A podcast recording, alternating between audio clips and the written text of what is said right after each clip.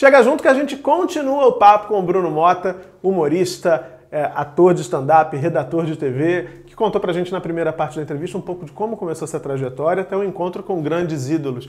E revelou que queria ser ninguém mais, ninguém menos que Gugu Liberato, minha gente.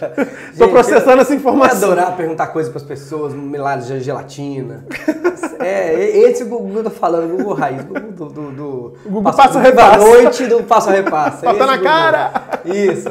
Falta na cara foi depois, mas sempre tinha gelatina, a pessoa se enfiava é. na panqueca, colocava Sabe o que eu pensava? Eu pensava assim, meu Deus, quem limpa isso depois, né? Porque Nossa. sujam demais esse cenário, né? Eu ficava pensando do que, que é feito. Ah, não, não a torta, mas assim, as gelecas que entravam ali, do que eu ficava pensando, de gosto de que é isso? É, deve ser uma porcaria. Mas enfim, Além do Gugu, além do Silvio Santos, que você também citou, que é realmente uma referência para todo mundo que trabalha com televisão de alguma é. forma, você também teve uma experiência com aquele cara, com o Jô, que a gente falou também na primeira parte da entrevista, e com o Chico Anísio, que é o cara que é apontado como um dos maiores comediantes do mundo, enfim. Como é que foi estar tá perto desse é, cara? É, é uma, uma coisa que muita gente fala, né? Como é que seria a carreira do Chico se ele tivesse nascido em qualquer país de língua inglesa, né? Porque aqui no Brasil ele fez 200 personagens que vão sempre impactar a gente. É, muita gente de 12, 15 anos não sabe exatamente, mas alguns nomes que a gente fala, deixa de ser Bozó, sabe? É, são personagens do Chico, né? A gente sempre lembra isso. Imagina se fosse um cara com uma carreira americana, com 200 personagens, assim. E diferentes mesmo, a voz, a, a é, tudo, assim, né? Às vezes o cara é considerado um grande comediante porque tem 5, 6 é, tudo bem que vamos dizer que 200 não sejam geniais, mas assim, de 200, gente, personagens do Chico, 30, 30, 30 são geniais, assim, de, de merecer filmes particulares, histórias, né?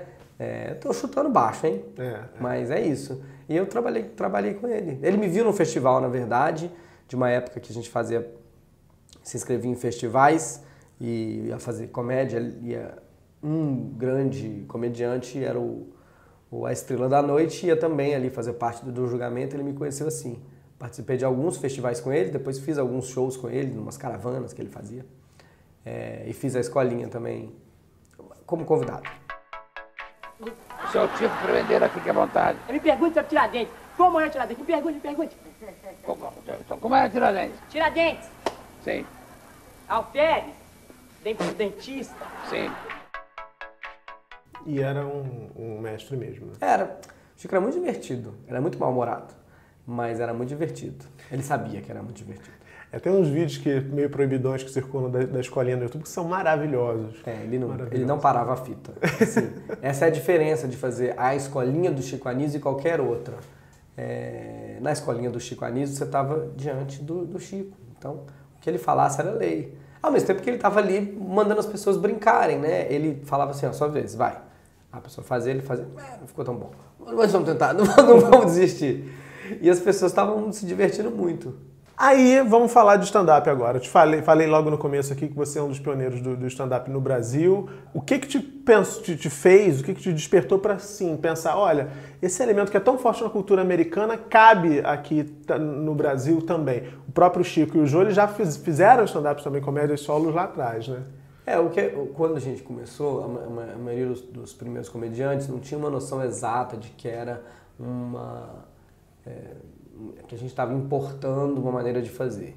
O que interessava para mim, o que interessava era. Eu, eu era muito fã dos comediantes, tinha lá meus 10, 12, 14, 15 anos em Belo Horizonte e assistia todos os espetáculos de todo mundo que passava, de teatro e de comédia também. Os de comédia, os comediantes, é, eles invariavelmente contavam as mesmas piadas, porque aquelas piadas eram boas piadas, anedotas.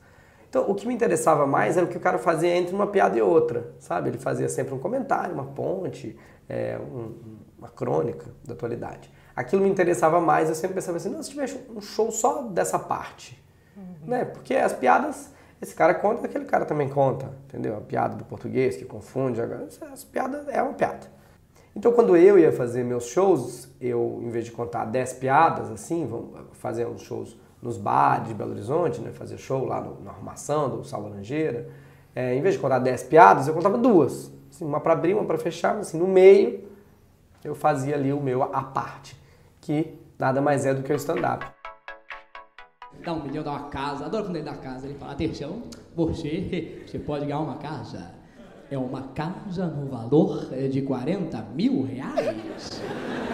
Que merda de casa é essa? Eu não quero ganhar, eu quero saber onde fica.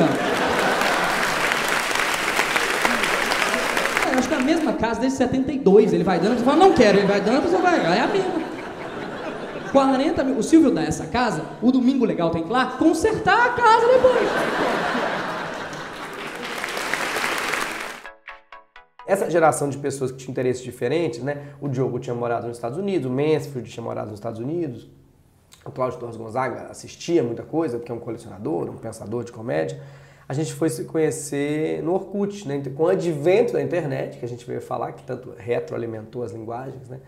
A gente foi se conhecer num grupo de um cara que gostava de improviso e stand-up de São Paulo, Henrique Pantaroto, e aí essas pessoas foram se reunindo. Por exemplo, a Nani People foi descobrir que o que ela fazia nada mais era do que stand-up. Ela, nem, ela não queria nem contar piada, nem fazer stand-up, ela só queria falar com as pessoas. É, então, assim, a gente foi se, foi se, se descobrindo. Encontrou a turma ali, né? É, e aí, aí, quando a gente se reuniu, a gente viu que era interessante estabelecer uma linguagem. Não era um jeito novo de fazer, assim, porque já tinha tido o João Chico, o Zé, na verdade, que é a grande matriz do One Man Show, o cara que vai sozinho fazer um show. É, o que a gente estava esta- estabelecendo é uma, uma, uma linguagem. O Zé que ele falou, o Zé Vasconcelos, O Zé que é mais novo Vasconcelos, também é. pode o não Zé, É o Zé Vasconcelos. É, a linguagem é assim: tem teatro dramático, mas tem ópera. Entendeu? Tem teatro musical, mas tem ópera. É uma linguagem. Tem teatro dramático, mas tem tragédia. É uma linguagem de teatro dramático. Tem alguns pontos estabelecidos que tem que passar. É, essa é a diferença entre outros. Senão, senão qualquer teatro musical a gente chamava de ópera. Não, não é. É, então, stand-up é humor, é comédia, mas tem uma linguagem que define como funciona. E a gente foi redefinindo um novo jeito, aí foi redefinindo um novo costume das pessoas de como assistir isso. E quando você para e, e vai criar um espetáculo? Agora eu sei que a gente vai falar do que você está com um espetáculo em cartaz. Pois é, você está com um espetáculo em cartaz. Que- tô em cartaz. Pois é, e, e que não é necessariamente. Eu, tô falando do, do, do Milhão de Anos e Uma Hora. Sim, Esse não é o stand-up clássico que a gente não é um pensa. stand-up clássico. embora seja lá criado lá pelo Seinfeld, aquela coisa toda. Mas quando você vai, por exemplo, o método, é, é, como é que você pensa esse espetáculo? Assim, o que, que precisa estar, que, é, como você disse no começo, eu pensava quando eu ia assistir que aquela conexão entre uma piada e outra era o que me interessava na verdade. Como é que você monta, na verdade, essa grande conexão que vira um espetáculo teu, Bruno? O, o jeito de produzir do, do, do comediante stand-up, a gente vai produzindo materiais, né? números, rotinas, até porque normalmente a gente se apresenta 15 minutos dentro de um, de um, de um outro show. Então, normalmente, o nosso maior texto tem 15 minutos. Ele começa com 3, é uma ideia, vira 6, ok, eu faço dois materiais dentro de 15, alguns passam até, até 15, porque assim, ah, vou contar uma história, ela tem até 15, geralmente. Então, quando você vai montar o seu espetáculo solo, você vai juntar um número de histórias que você foi colecionando. Na hora do recadinho, é o merchandise, que a televisão ela não para mais pro intervalo, ela vai dar um recadinho. E, e nessa hora o Google é nosso amigo. Ele é muito nosso amigo. Ele fala, Zitz, que gostoso. Que delícia esse iogurte. Nham, nham. É muito bom, é delicioso, eu não resisto, é irresistível, eu tomo toda hora, eu tomo lá em casa, eu tomo aqui atrás dos bastidores, estou sempre tomando, eu vejo, eu falo, ah, que delícia, eu quero tomar. Quer ver? Olha a Ganzaroli tomando, toma você, Ganzaroli, não vomita, volando! O biscoito, gente, o biscoito é uma delícia, tem o crocante, o recheado, o wafer, rosquinha, rosquinha da família, rosquinha do Gugu. Todo mundo come! Quando é que a plateia ajuda e quando é que a plateia atrapalha? A plateia sempre ajuda. A plateia Sempre ajuda. Sempre ajuda, porque se ela não ri, aí você, ok, passa a ficar desconfiado, essa ideia talvez não tenha graça. Faz mais algumas vezes, duas, três, é, porque pode ser um problema daquela plateia, daquele dia, do jeito que você apresentou, pode ser um, geralmente um problema seu, como você apresentou a ideia, não, não faz muito sentido, como você achou que fazia, mas depois de umas três, quatro, cinco vezes, a plateia te ajuda a descobrir se aquilo realmente tinha graça ou não tinha graça. Muita gente que não é ator, né, como eu, por exemplo, tem sempre aquela angústia, aquela, aquela impressão de que como é estar no palco sozinho e em qualquer eventualidade você não ter a quem recorrer. Quando você está falando de um fazer, falando de um monólogo, que é uma ficção, que é outra outra dramaturgia, se a gente falar assim, uh, outra linguagem, o ator ele tem lá recursos, ele, enfim, consegue escapar. No caso da comédia, isso é mais é mais frequente ou é mais fácil você sair de uma situação dessas em que você esteja mais desconfortável ali no palco por qualquer motivo, enfim? É horrível e é incrível ao mesmo tempo. É mesmo, eu fico pensando, eu, eu só consigo achar horrível assim a posição. Assim, você se jogou do avião e não deu tempo de ver se tem paraquedas, se tem guarda-chuva, se tem onde se agarrar, se, se, não tem nada, mas lá embaixo tem, tem um, um, uma cama elástica ou se vai, você vai cair na água. É, você se jogou só. E, e, é, e é isso. E é horrível e incrível ao mesmo tempo. O que, que você pode fazer? Tipo, ok, não tem paraquedas, não tem guarda-chuva, eu vou tentar aqui me jogar naquela, naquela poça d'água que eu estou enxergando lá longe. É, pode ser que casualmente chegando lá, pode ser que seja uma piscina, pode ser que eu sobreviva. É isso que a gente faz. É, mas você passou pouco por isso, né? O Bruno é um dos caras mais passa, premiados dessa geração. passa por isso todos os dias. Todos os dias? Todos os dias. Você vai fazer um evento, tem 300 pessoas, elas não estão afim de ouvir você. O cara pagou caro, ele já estava afim de ouvir você. 300 pessoas não estão. Ou aquele dia lá no teatro, aquelas 400 pessoas pagaram, o teatro está bombando, mas elas não, não sei, aquele dia elas não estão muito afim. São, tem 200 pessoas que entraram sem saber o que estava acontecendo. Acontece todos os dias. Agora eu vou te fazer outra pergunta. É, que bom, né? Uma entrevista, que bom que eu vou fazer outra pergunta. A obrigação de ser engraçado, você, você sente um, peso, assim, as pessoas te olham é, achando que você tem obrigação de ser, de fazê-las rir a qualquer momento, seja onde for. Tem muito disso? Eu sou virginiano, com acidente de aquário. Desde, desde, desde antes de saber o que isso significava, quando eu tinha 14, 15 anos e já ia fazer as apresentações, já, já ia apresentar sozinho, eu pensava assim, eu preciso ter um plano. Porque se eu me apresentar e não for engraçado, o que, que eu vou fazer? Então eu decidi muito cedo que eu ia ser interessante. Não eu, mas o que eu tivesse para dizer é, não que tudo fosse interessante, mas eu, que eu teria coisas interessantes para dizer. Porque se as pessoas não achassem engraçado, eu podia vir com uma informação interessante e ok, teria sido interessante, sabe? Ia chegar em algum lugar. Então, eu não me sinto na obrigação de ser engraçado, mas eu sinto é, uma, uma obrigação de ser relevante, de ser entretenimento, porque é isso que as pessoas, no fundo, estão pagando para mim. Elas estão pagando, é, vamos dizer, elas, elas acham que estão pagando para rir muito, mas elas estão pagando para eu entreter durante uma hora e dez. É isso que eu acho. E algumas coisas acontecem, elas não são hilárias, mas de repente, entretenimento, é legal assistir, né? Divertido assistir. É, esse é o meu segredo para mim. Eu não me sinto na obrigação de ser engraçado, mas eu me sinto na obrigação de ser é, divertido. Mas você é, percebe essa expectativa das pessoas, assim, por exemplo, quando te encontram fora do teatro, quando te encontram na rua, sei lá, no shopping, no supermercado, é, é, tem aquela história de. Porque o, o, o, Renato Aragão já contou isso em entrevistas, o Chico Anísio também. Eu, eu ah, conta uma piada aí pra mas mim. Mas eu acho que tem, tem isso. Tem muito isso. Tem. pois é. é não, mas é, conta uma piada pra mim é diferente do, da, da porque enquanto a pessoa fala isso, ela não, né, não tem uma expectativa ainda. Ela já disse, eu quero que seja engraçado agora, nesse instante. É, mas eu tento lidar com isso desse jeito. Eu tento que. Eu tento refletir nas pessoas outra coisa. Então eu tento que o reflexo seja diferente. Ainda acontece das pessoas chegarem com uma piada para mim.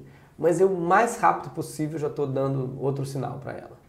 Sabe assim, aí tem que sobrar aquela, aquela pequena quantidade de pessoas realmente muito chatas. que tem, né, gente? Não entendem, desde que. Porque assim, eu já vou dizendo de cara, assim, eu não vou contar uma piada. Mas vai ser divertido. Assiste aí. A pessoa, ai, que legal, eu queria mesmo uma piada. Ah, então você vai ficar. Agora, agora vai ser chato. Vamos falar da peça então. Você está em cartaz, um milhão de anos em uma hora sucesso lá nos Estados Unidos e que você está em cartaz há quatro anos aqui no Brasil. Uhum. Fala um pouquinho dessa peça pra gente. Aprendi assim. a fazer já. Vou adorar se vocês fossem assistir a história do mundo, contada no espetáculo de uma hora, só uma hora, tem um relógio. É, eu bato um papo com a plateia, ligo um relógio pra gente se divertir nessa vi viagem. É uma viagem pela, pela história do mundo. É um espetáculo engraçado, mas também é divertido. Também é muito interessante. E é um espetáculo, e também é muito curioso para mim, muita gente achou que fosse um espetáculo só é, uma versão da Broadway, é sobre a história do mundo, é um espetáculo só para uma certa classe, né? tem, que, tem que ter um conhecimento.